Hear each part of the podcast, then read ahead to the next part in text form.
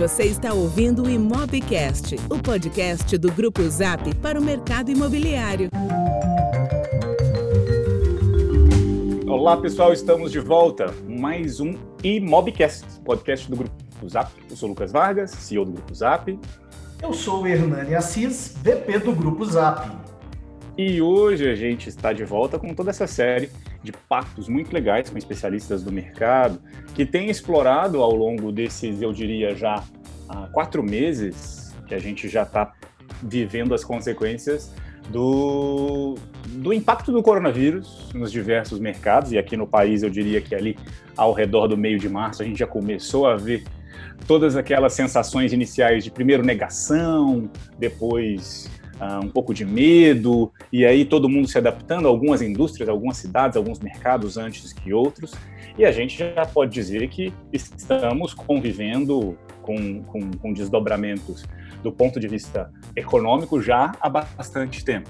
Eu, hoje eu acho que a gente vai poder explorar, né, Hernani, um aspecto um pouco mais interessante uh, associado a, a, como que os cidadãos estão de fato vivendo, barra, o que, que isso cria de oportunidades para a gente explorar nas cidades. Mas eu vou deixar o Hernani apresentar essa convidada nossa, que já é de casa, tá? Que não é a primeira vez. Legal, Lucas. Obrigado, obrigado pela intro. É, de fato, essa conversa promete, porque a gente vai explorar muita coisa que a gente ouviu de outros convidados anteriores e olhar numa ótica, no impacto dia a dia, como as cidades inteligentes, o futuro das cidades tradicionais vão absorver, entregar às pessoas, à população, esse novo modo de viver. E para isso a gente convidou, como disse bem o Lucas, alguém que já esteve conosco, muito próxima do Grupo Zap, além de especialista em arquitetura e urbanismo, ela é formada pela USP, sabe tudo de tecnologia aplicada à arquitetura e às cidades, é mestre na área de planejamento urbano e regional, além de pesquisadora na área de sustentabilidade, atua como consultora de diversos projetos sustentáveis em nível nacional e internacional. Ministra cursos e palestras, participa de comissões julgadoras na área de sustentabilidade. E se eu puder resumir, tem aqui uma fera, tem aqui uma autoridade que vai poder conversar conosco e nos ajudar a entender melhor esse novo cenário provocado na economia real e na economia urbanística, que é nada mais, nada menos que a Miriam Tipitim. Seja muito bem-vinda, Miriam, mais uma vez. Obrigada, Hernani. Obrigada, Lucas, pelo convite. Estou super contente de estar de novo nesse podcast, trocando ideias sobre o tema. Aconteceu bastante coisa né, de lá para cá, embora tenha sido esse ano que a gente conversou né, sobre tendências né, para as cidades. É, e muita coisa tem mudado, né? Então é interessante a gente poder é, debater, trocar ideia e ver como que a gente constrói aí cidades melhores. Verdade, Miriam. E, e nós do Grupo Zap temos, através do Imobcast, conversado com incorporadores, com líderes de, da indústria imobiliária, também de transações e intermediação, é, temos conversado com especialistas que orbitam nesse ecossistema também da arquitetura, e cada um tem uma tese, uma aposta. E quando a gente olha para todas essas apostas e teses, a gente fica tentando calibrar qual que seria de fato aquilo que seria tangível e execuível. Porque entre a expectativa e a capacidade do ecossistema se comportar e adaptar às novas necessidades, tem aí um delay gigantesco. Então hoje a gente vai bater um papo, atualizar sim aquela conversa inicial que a gente teve, mas tem parte da nossa audiência que está aqui nos ouvindo agora que não teve oportunidade de ouvir o último Imóvelcast com você. Então eu te pediria que de forma breve contasse um pouquinho da Miriam e aí a gente já entra na atualização e a gente vai explorar aqui um monte de pergunta. Tá legal. É, bom, eu sou arquiteta, urbanista, você já fez uma apresentação aí um pouco da minha formação. Acho que a única coisa que você não comentou é que hoje eu trabalho no CTE, né, Centro de Tecnologia de Edificações, que é uma empresa de gerenciamento e consultoria no setor da construção civil. Então, é uma empresa que já existe há 30 anos, a gente saiu aí do setor da, de consultoria em qualidade, né, ISO 9000, ISO 14000, e é, em 2007 a gente criou a nossa área de sustentabilidade. E hoje a gente é líder de mercado, atuando é, com essa consultoria. Então, dos 550 empreendimentos que são certificados LEED, que é a certificação norte-americana né, de sustentabilidade para green buildings, é, o CTE foi responsável pela consultoria de aproximadamente metade deles, né? A gente tem 50% aí do market share. E com isso a gente acaba tendo um vasto panorama aí das certificações em diferentes tipologias, e com isso a gente começou a trabalhar com empreendimentos cada vez maiores, com uma interface maior com as cidades, é, e aí eu fui me especializando né, nessa área e todos os projetos que vinham mais de escala urbana ficavam comigo, até que há três anos eu criei uma área de consultoria para Smart Cities e infraestrutura sustentável. Então, todos os projetos, né, empreendimentos, a gente, é, na maioria das vezes, trabalha para iniciativa privada, é, mas são projetos de loteamentos, é, ou seja, novas urbanizações, né, comunidades planejadas, é, ou requalificações urbanas. Né? Então, acho que é importante também é, é, lembrar desses dois vieses, né, que é requalificar as cidades existentes e as novas urbanizações. Legal, Miriam. Bem, você já esteve aqui conosco no Imobcast falando sobre o que esperar das inovações urbanas para cidades inteligentes nos próximos anos. Aliás, um webcast que foi incrível. E agora, nesse novo contexto de transformações por conta da pandemia, queremos entender o que de fato mudou. Na sua opinião, Miriam, a partir de agora, como os estilos de vida estão sendo repensados em detrimento à pandemia? É, bom, a gente tem uma, é, muitos novos aspectos né, que entraram nesse, nesse entendimento, é, muitos é, vieses diferentes que entraram para conta aí. É, e tem que lembrar também que a gente está ainda vivendo ela, né? A gente está vivendo a pandemia, a gente está vivendo a quarentena e, e tentar dissociar o que é reflexo ainda de um momento de isolamento, né? De em plena pandemia, ou, ou, que veio para ficar, né? Então acho que tem tendências aí que podem e lembrando que são possíveis cenários, né? Que a gente não tem certeza exatamente do que vai ser, mas alguns cenários já se apontam aí é, como uma tendência. É, uma coisa que a gente vem percebendo forte, inclusive na demanda de, de consultoria lá no CTE, é a busca pela qualificação do espaço urbano, é, com muito foco em saúde e bem-estar. Né? Então, na formulação de novos produtos imobiliários, é, esse enfoque em saúde e bem-estar parece que foi acelerado. Né? Essa é uma tendência. Tira uma dúvida, você está falando tanto de residencial quanto de comercial. Isso, para qualquer tipologia. Né? E aí, se a gente fala uhum. da escala urbana a gente fala de uso misto, né? Então, inclusive, o uso misto, né? E ter certeza que perto da sua casa você vai ter acesso a serviços básicos, comércio, numa distância de caminhada, é outro ponto que vem sendo fortemente valorizado, né? Então, a ideia de bairros ou loteamentos, né, exclusivamente residenciais, é, que é um padrão muitas vezes né, reconhecido nosso aqui no Brasil, é, ele já não tem tanto sentido. Então, quando eu falo na qualificação dessas áreas, é também trazer a multiplicidade de usos, né, e a multiplicidade de tipologias, de diversidade de pessoas também, né. Então, acho que essa é uma característica é, importante. E quando eu falo de saúde e bem-estar, é, acho que o foco, né, da, como a pandemia está muito relacionada, é, na verdade, a crise é uma crise sanitária, né, uma crise de saúde, então esse tema tem sido muito valorizado. Ele já vinha sendo, né, então lá no CTE a gente trabalha com duas certificações ambientais que são focadas em saúde e bem-estar, que é o WELL e o FitWell, né? Que você pode certificar prédios, como você pode certificar é, comunidades, bairros, né? Então, são certificações que agora estão buscando mesmo, né? Assim, as pessoas já queriam fazer, mas era muita inovação e agora falaram, não, agora tem que ser certificado WELL ou Fitwell, né? Que aí foca muito em saúde alimentar, né? Então, qual que vai ser a produção de alimentos que aquela comunidade vai ter? É, foca em qualidade da água, qualidade do ar, foca em mobilidade ativa, né? Então a gente viu que as pessoas mais afetadas pela, pelo coronavírus é, são aquelas que têm algum problema crônico de saúde, né? Então, hipertensão, é, diabetes, obesidade, é, e elas são doenças que estão muito relacionadas a hábitos de vidas saudáveis ou pouco saudáveis, né?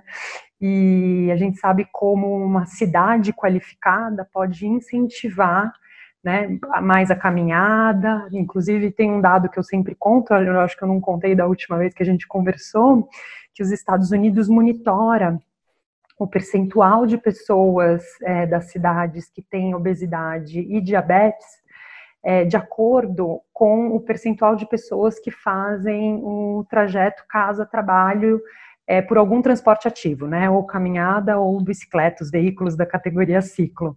E é inversa, e o gráfico é inversamente proporcional. Então, cidades que mais pessoas é, usam o transporte ativo são cidades que têm o menor índice de é, obesidade e diabetes. Então, é um pouco uma abordagem otimista, né? Que eu estou aí em relação à qualificação do espaço do, do morar, né? Que, e do trabalhar, né? Eu acho que essa questão do espaço do trabalho e da moradia as pessoas, é, com o isolamento, começaram a enxergar, é, começaram a refletir sobre se elas estão morando bem, né? E o que, qual que é o sonho delas, né? E não que todo mundo esteja sonhando com um lugar que seja possível de realizar, né? Isso já é uma outra história.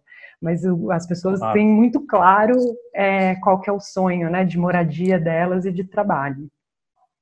Muito legal. É interessante, né, que nesse nosso mundo, ah, aquela máxima de que há males que vêm para bem, eu não quero ser mal interpretado dizendo que estou falando que foi bom ter essa situação pela qual a gente está passando, mas tentando sim ter essa visão otimista, que é o que você está trazendo, se a gente pega a cidade de São Paulo, que teve há alguns anos uma crítica muito forte inicial quando começaram a construir as ciclovias, ah, quem diria né, que um movimento como este atual acaba por valorizar ainda mais as ciclovias, e é bem possível que movimentos como este, sejam eles em uma esfera municipal ou em uma esfera estadual ou até nacional, é, podem ganhar força. E eu queria te perguntar nessa linha, vocês que são uma empresa privada, mas têm um, uma relação muito próxima com as autarquias, com o setor público é, o que, que se é que já tem alguma coisa, uh, algum movimento,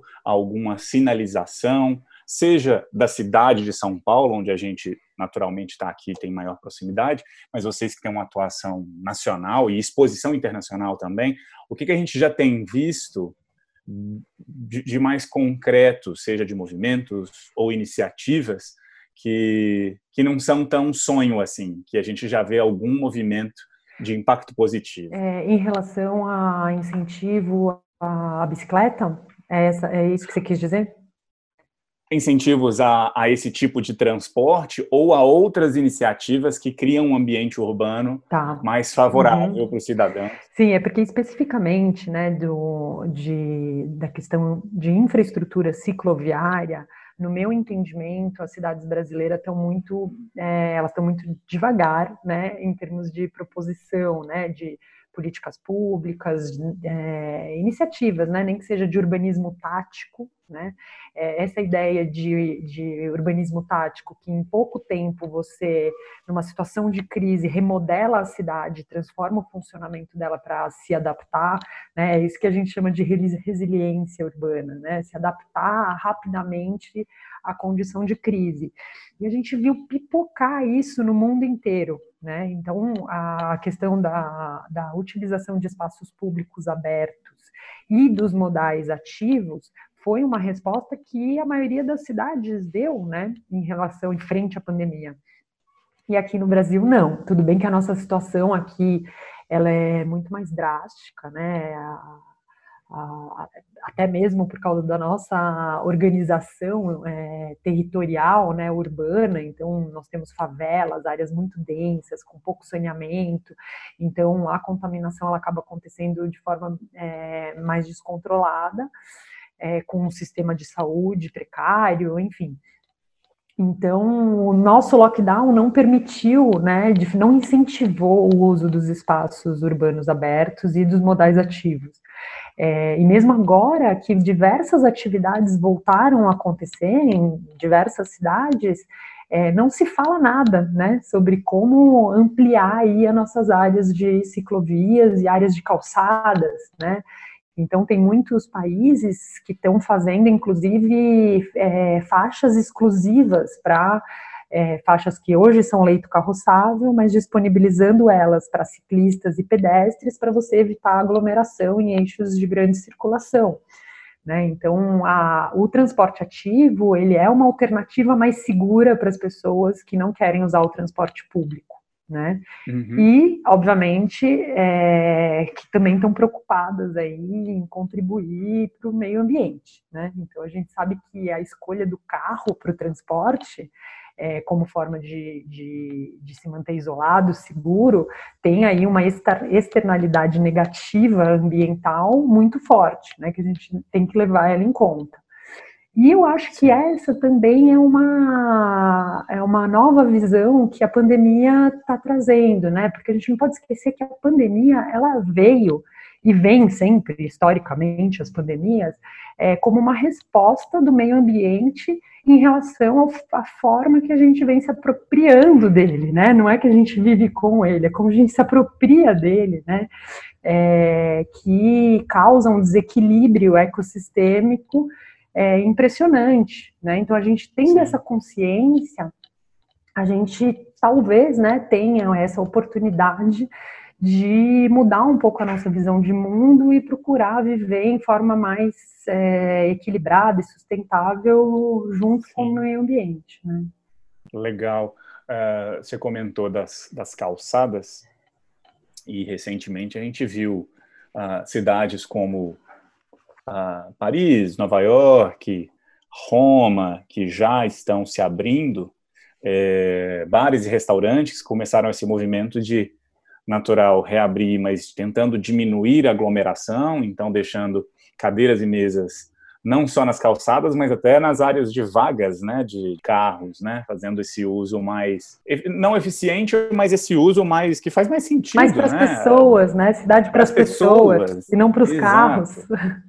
Exato. E, e, Paris teve também aquele movimento, e você deve, enfim, você sabe disso, você é especialista, mas eu não, eu não tenho os detalhes, talvez eu esteja falando alguma coisa equivocada aqui, mas aquele movimento de querer fazer com que as pessoas convivam em um raio de uh, ah, 15 minutos de onde elas estão. Né? Antes, Paris era conhecida por ser aquela cidade cheia de metrô e que você conseguia a 500 metros de distância de qualquer ponto ali do centro da, da, da, da, grande Paris, você conseguia chegar numa estação de metrô. Agora o movimento é outro. Não é usar metrô, não é isso. É viver e ter toda aquela oferta de serviços a 15 minutos de onde quer que você esteja. Sim. E me parece que, que é se Paris, que, que já está lá, né, com toda a questão histórica, travada, parada, né, se eles conseguem evoluir, a gente deveria conseguir, sendo mais jovens e flexíveis de certa forma, lidar com os problemas para conseguir, pelo menos, Sim. ir nessa direção. Né? Sim, é, eu acho que a diferença é um pouco na formação né, das duas cidades. Se você for pensar como que São Paulo se desenvolveu a partir de um modelo rodoviarista né, de cidade, então a gente não tem a mesma estrutura urbana que eles têm, é, a nossa cidade ela é muito mais voltada para o carro, ela é muito mais espraiada também, né? Então a gente tem uma, uma superfície muito grande e esse movimento pendular, né? Com uma dependência muito grande de uma única centralidade. Eu, falei falando de São Paulo porque a gente está aqui, uhum. mas as principais cidades brasileiras têm essa mesma configuração. É, então, a, a, gente sabe que o desafio é, de vencer esses desloca grandes deslocamentos diários é mais difícil do que, pra, do que é para Paris, né? Então, e as cidades europeias elas têm esse uso misto muito mais orgânico do que a gente, né? Que foi até parte do processo de evolução da cidade, né? Ele já foi assim. Né? Sim. Então, é, é a mobilidade ativa, ela tem um pouco essa limitação, né? A gente sabe que acho que é 3,2 quilômetros para quando você pensa aí nos 10 minutos de bicicleta é, e 800 metros aí, né, até um quilômetro para quando você pensa na caminhada a pé.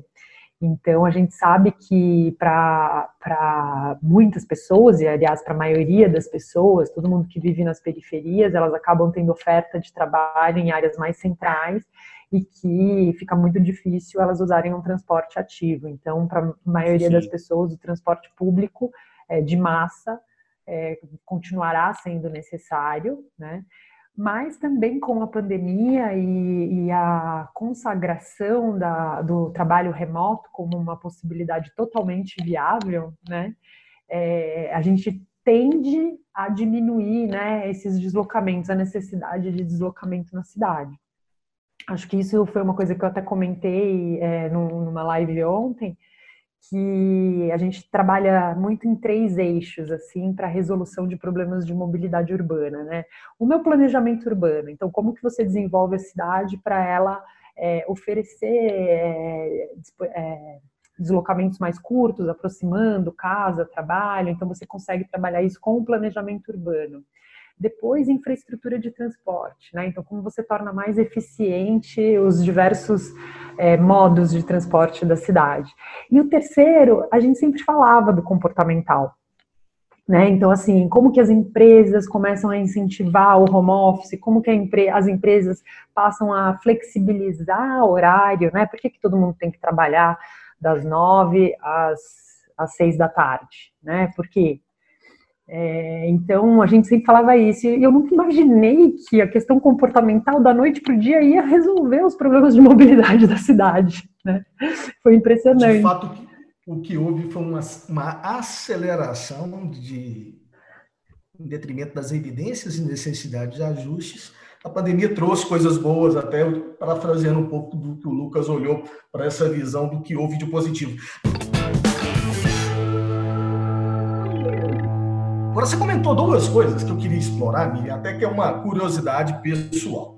A primeira é o impacto do transporte público, mobilidade. E o segundo, das decisões corporativas e que sugerem a mudança de hábitos das pessoas. Né? Uma canetada de um CEO eh, pode, de fato, causar uma mudança no comportamento, por exemplo, de mobilidade das pessoas. Ah, recentemente, a gente teve um anúncio público, e vou dizer aqui porque não tem nenhum problema em relação a isso, de uma tendência da XP, uma decisão é, de tirar o uso daquelas edificações, ou seja, da sede dele aqui na região da Faria Lima, Vila Olímpia, e levar para São Roque, né, a 60 quilômetros de, de São Paulo, o que faz com que mude completamente o ecossistema, né? É um, quase um êxodo urbano do ponto de vista de mobilidade. E aí eu não sei, aí são aposes, é, hipóteses, teses, enfim, apostas que a gente pode fazer, se as pessoas vão querer continuar morando ali do lado, que moravam do lado da XP, para poder ir de bike ou a pé, né? E se vão querer mudar aqui para a região de Alphaville, aldeias da Serra, para ficar pertinho novamente, uma vez que o home office ainda a gente tem que experimentar mais. Do ponto de vista como arquiteta, consultor, especialista em sustentabilidade e inovação dentro dessa questão urbanística, como é que você está enxergando isso? E se o efeito XP pegar, né, Lucas? Todo mundo começa a dar uma canetada do, do Guilherme Benchimol lá e, e levar os times para fora de São Paulo, o que, que vai acontecer com, a, com o condado, né? Ah, o, o, nosso caso pode desistir, tá? O nosso a gente vai continuar, a gente vai se aproveitar ali do centro de São Paulo do centro, da consolação. Do centro com uma densidade menor, mais qualificado. Boa, Lucas Vargas! É, eu acho que assim, a resposta é um pouco até por aí do que o Lucas está falando, né? Num primeiro momento, eu fiquei um pouco assustada, até porque vocês devem ter, com certeza vocês acompanharam as buscas, né, é, das pessoas por é, casas, né, em áreas, em bordas de cidades. Então, parece que teve uma busca absurda no, pra, do pessoal de São Paulo para ir morar em Alphaville. É, primeiro, a gente tem que é, pensar nisso como um movimento isolado é, de uma primeira reação à pandemia. Né? Então, acho que não é que isso, então, é a tendência, vai todo mundo morar nas bordas das cidades e comprar um lote para construir sua própria casa, tendo assim, né, a possibilidade de, de equipar, né, a casa com mais conforto. Começaram a ver que para viver dentro de casa, onde elas estavam, elas não tinham esse conforto, né? É, então eu fiquei, eu enquanto arquiteta urbanista, é, adepta do, do, movimento que já não tem mais como a gente voltar atrás, de desenvolvimento compacto de cidades, né, que é otimizar a nossa infraestrutura existente, né? A gente tem aí de muitos imóveis nas cidades é, brasileiras, em zonas centrais, que estão completamente ociosos e desocupados né? E são áreas providas de infraestrutura, seja de saneamento, seja de equipamentos públicos de educação, saúde e acesso, proximidade com o trabalho, né? Então, é, essa tendência, eu acho que foi o medo inicial, né, das pessoas. Será que a gente vai voltar, né, a um movimento é, centrípede, é, é, na verdade, espraiado, né, de desenvolvimento urbano, ocupando greenfields, né, áreas que são protegidas, áreas que, é, APPs, mananciais, né, que é um, é um movimento contrário aí do desenvolvimento compacto. Então, acho que não, acho que essa não é a tendência, acho que a gente não tem mais como voltar atrás, né, as, as manchas urbanas, é, elas estão aí delimitadas, né, legalmente, e a ideia é que a gente não aumente, né, essas áreas, essas manchas de expansão urbana. É, o que acontece é que eu acho que na busca realmente por áreas é, mais qualificadas e com a possibilidade de não estarem tão próximas do trabalho, a gente vai ter aí uma distribuição mais sustentável das pessoas no território urbano, nos territórios urbanos, em outras cidades, né? Então, ir para São Roque é criar uma nova centralidade ali, né? Então, a gente tem no Brasil uma dependência muito grande de São Paulo e das principais cidades, é, e agora a gente tem a oportunidade de desenvolver, né, é, um modelo mais policêntrico, né? Então, são outras centralidades que vão ser desenvolvidas e você vai ter um desenvolvimento local ali, econômico, né, dessas outras é, cidades, e que com isso a gente vai conseguir atender, vai ter infraestrutura para atender a, a, população melhor, né? Então, quando o Lucas falou, não, a gente vai ficar aqui, é, vai ser um espaço mais qualificado, ele vai estar tá mais vazio, e de repente a gente pode trocar estacionamentos por, pela criação de parques, praças, né? E voltar a ter um modo de vida mais, mais saudável, né? Então, acho que essa qualificação que as pessoas estão buscando, ela pode estar nas cidades, né? Eu posso ter acesso a, a vegetação e áreas de lazer qualificadas, não necessariamente dentro da meu, do meu lote, né? Eu posso buscar isso numa cidade, né? Então, é, esse é um pouco o meu ponto de vista. Eu acho que é, as pessoas estão saindo, pode ser que esse seja um movimento que continue assim, mas não é, é não, não, vai perder valor, né? A gente não vai deixar, é, não vai, não tem como a gente tirar o valor das nossas cidades construídas, né? Elas não vão ficar vazias, isso com certeza não. Elas vão ficar mais qualificadas, é isso que eu imagino.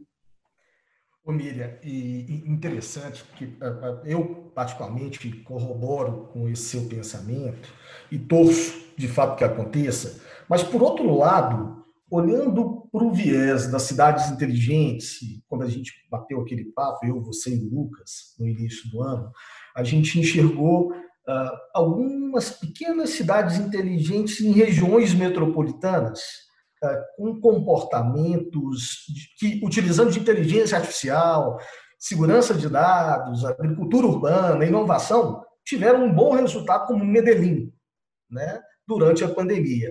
Conseguiram controlar melhor, inclusive o, o fluxo da contaminação, conseguiram manter a cidade operando através até de um aplicativo que foi bem divulgado agora, que foi aquele Katia o, o, é, Health.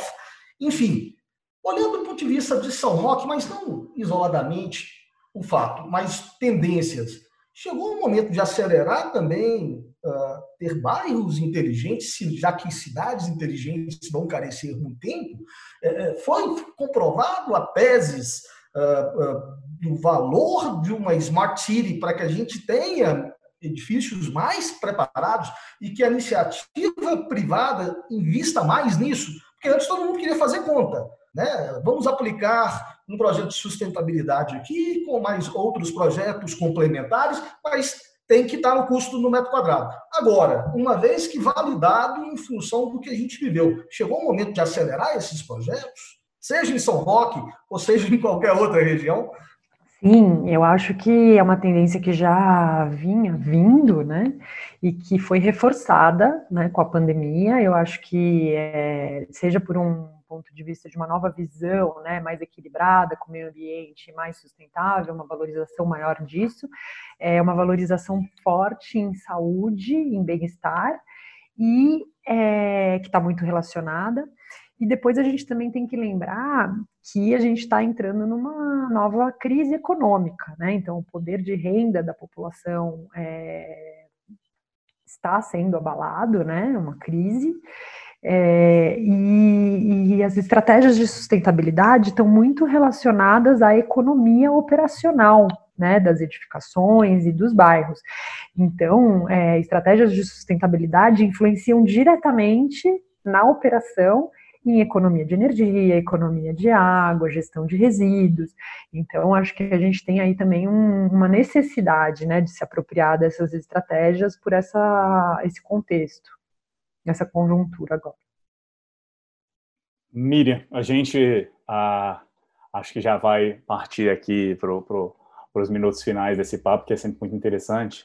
Uh, porque, como a gente disse, é um contexto e uma perspectiva que normalmente a gente não tem aqui dentro do Zap, né? Então, poder bater esse papo contigo nos, nos traz novas lentes para a gente enxergar esse mundo. É, e eu queria que você, se pudesse compartilhar, o que, que vocês dentro do CTE já seja como como think tank, né, como como instituição que governos tem buscam autoridades, o pessoal busca quando quer uh, aprender, na verdade, uh, uh, especialmente nesse momento que está todo mundo sendo quase que forçado, né? Precisamos fazer algo. O que que vocês daqui para frente acreditam que, que, que vão poder apoiar mais, ajudar mais, ter de mais impacto, dado todo esse conhecimento que vocês têm para a gente deixar uma pincelada aqui de curiosidade pra, do que está por vir. Sim. é... E eu não queria deixar. É, e, e, como você é especialista nisso, eu não queria deixar de, de, de ouvir um pouco disso. Não, legal. É, a gente inclusive, trabalha muito com o conceito de sustentabilidade, do tripé da sustentabilidade, né? Então, a gente fala muito do ambiental e o, é, os colaboradores lá do CTS são muito arquitetos e engenheiros, né? Diversos tipos de engenheiros nós temos ali. É, mas a gente trabalha muito do ponto de vista econômico, né, da viabilidade né, de implementação, de análise de payback das estratégias e como que essas estratégias estão relacionadas a economias, né é, e do ponto de vista social. Então, acho que a gente tem aí né, uma grande transformação é, relacionada principalmente às novas economias. Né? Então, quando a gente fala é, de uma smart city, a gente tem que é, lembrar que uma smart city ela só vai fluir, se desenvolver de fato, se a gente começar a se é, ter uma dinâmica a partir das novas economias, né? Economia é, criativa, colaborativa, é, economia circular, né? Então acho que está muito relacionado a isso também. E com a pandemia, a gente é, ficou claro, né, como a gente só consegue é, viver de forma sustentável, né, e, e ter uma economia sustentada é, com os diversos agentes e as diversas classes sociais e os diversos setores funcionando, né? Quando você tem é, uma desigualdade social muito grande numa pandemia, uma classe vai sentir muito mais do que outra, não importa, todos nós sentimos, né, coletivamente. Então, eu acho que essa interdependência, né, da, da sociedade é, ficou muito visível e muito clara, né? Então, acho que essa relação de propósito, né, das empresas e dos projetos é, fica muito mais clara como uma forma diferente possível da gente atuar daqui para frente. Muito legal. E o melhor, o melhor que a gente tem construído, fora essas lições que a pandemia tem permitido que a gente de fato conseguisse acelerar muita coisa boa que estava na prateleira e que foi necessário, eu ainda acho que muitas coisas virão, como você bem disse, né, Miriam? Nós ainda não temos a cura, não temos a vacina e a pandemia ela continua. Eu quero te agradecer muito, é sempre maravilhoso te ouvir, a gente aprende muito nessas trocas e a gente quer agradecer o CTE também, porque, de fato, essas informações é, levam uma clareza para a nossa audiência entender o que, que a gente tem aí de um espaço, de uma economia real, de um espaço urbano muito mais qualificado. E a gente vende isso através dos nossos corretores, né? Os nossos portais que a gente divulga a qualidade de vida, a realização do sonho, né? A gente tem como propósito encurtar mesmo e transformar a vida das pessoas, né? Então, queria de coração te agradecer muito. E, Lucas Vargas, eu acho que vai carecer de um novo papo desse lá na frente, para que a gente possa se atualizar com certeza. Miriam, obrigado. Hernani, obrigado. Espero que o pessoal tenha aproveitado. Como a Miriam disse, eh, só posso esperar e desejar para todos nós que a gente viva em um mundo mais colaborativo, por mais que agora a gente esteja sendo exposto a uma situação que gera essa tensão e muitas vezes um afastamento e isolamento, mas que a gente vai precisar sim dessa colaboração. E conte com a gente, assim como a gente conta com você mais uma vez. Obrigado pelo seu apoio, viu, Miriam? Obrigada. Bom dia a todos e, e até uma próxima. Obrigado, gente. Obrigada, obrigada pelo convite, pela participação. Sou super é, feliz de discutir esse assunto, poder contribuir, ouvir também né, a colaboração de vocês. E, e, poder difundir isso, eu acho que é uma oportunidade que as pessoas que estão escutando é, têm de colocar, colocar em prática isso, né, no seu trabalho, na sua instância. Eu acho que se cada um fizer um pouquinho, mais do que nunca a gente viu que dá para transformar muito como um, um, em conjunto, né? É isso. O Imobcast é produzido por Ana Gabriela Graças, com edição de Eduardo Leite e Homero Barbosa e design de Ana Clara Teixeira. Tudo isso feito via web, enquanto estamos em isolamento. Obrigado, pessoal. Tchau, tchau. Tchau, tchau. Abraço. Tchau, tchau, gente.